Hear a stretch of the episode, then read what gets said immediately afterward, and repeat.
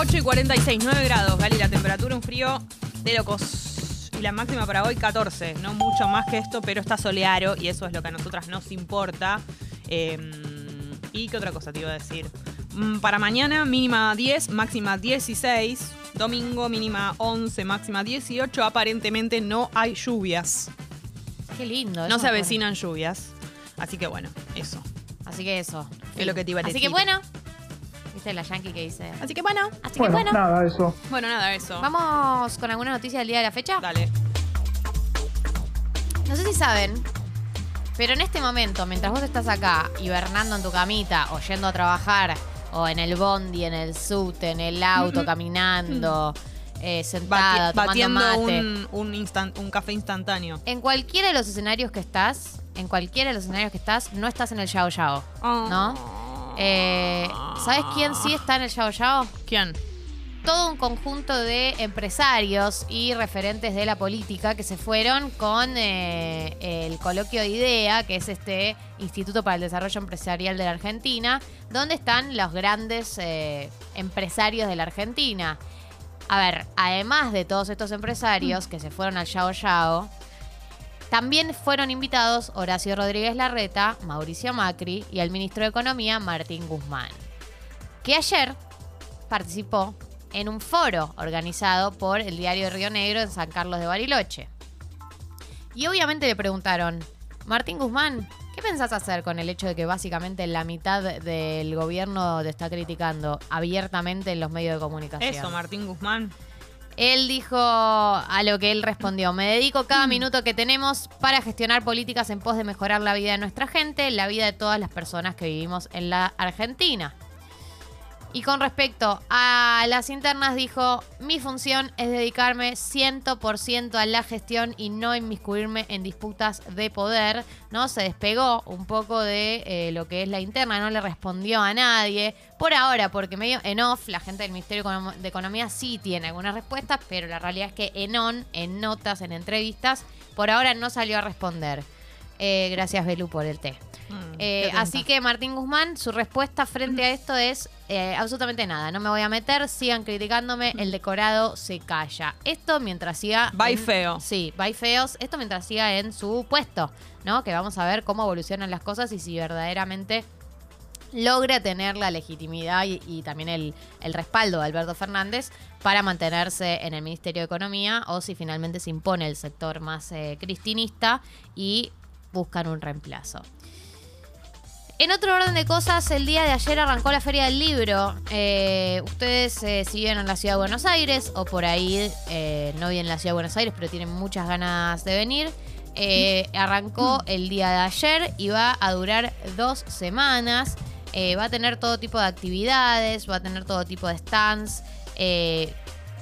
y justamente hablando de mm, la apertura de la Feria del Libro, en general hay un discurso eh, de apertura de la Feria del Libro. Cuando abre, en general eligen algún, algún escritor, algún, algún referente para que realice un discurso en la apertura.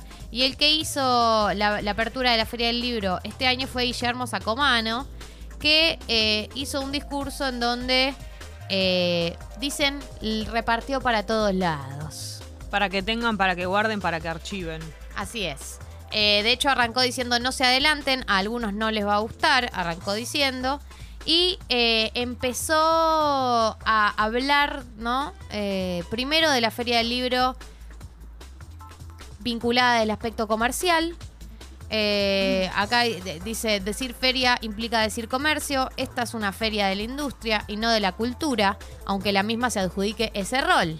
En todo caso, es representativa de una manera de entender la cultura como comercio, en la que el autor es el actor principal del libro, como creador, cobra apenas el 10% del precio de tapa de un ejemplar, ¿no? Arrancó tranquilo.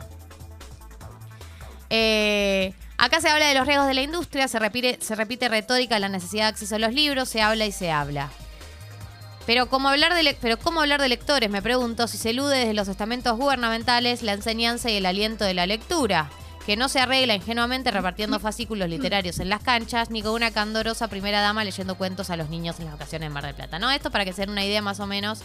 eh, eh, para que sea una idea de, en qué consistió el discurso de Guillermo Sacomano, en donde, en donde todos recibieron un poco para que tengan.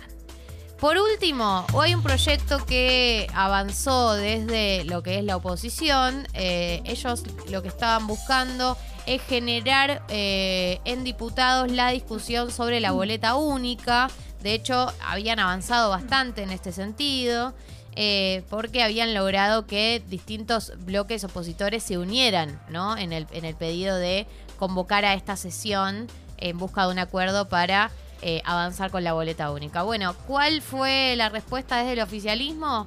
Bueno, lo que están buscando es bloquear básicamente esta, esta sesión. De hecho, el presidente del bloque de diputados nacionales del Frente de Todos, Germán Martínez, rechazó el posible tratamiento sobre tablas de este proyecto y eh, dijo que no se puede tratar mediante eh, una sesión especial porque una ley electoral requiere mayorías especiales. ¿sí? Así que ese es el discurso, la discusión que se está dando en el Congreso. Vamos a ir con la última noticia que tiene que ver con el reparto de las horas de trabajo entre mujeres y varones. ¿No? Eh, esto- este- estos números que voy a contar salen de la encuesta nacional del uso del tiempo 2021 que publicó el INDEC y que ya está subida si la quieren buscar, en donde se habla sobre el trabajo no remunerado. ¿Qué es el trabajo no remunerado? Bueno, principalmente las tareas del hogar, todo lo que tiene que ver con cuidar la casa, limpiar la casa, cuidar los chicos, tareas de logística y etcétera. ¿Qué número arrojó? Las mujeres realizan el 91,6% del trabajo doméstico, de cuidado o de apoyo a otros hogares, mientras que en ese caso eh, los varones lo realizan en un 73,9%.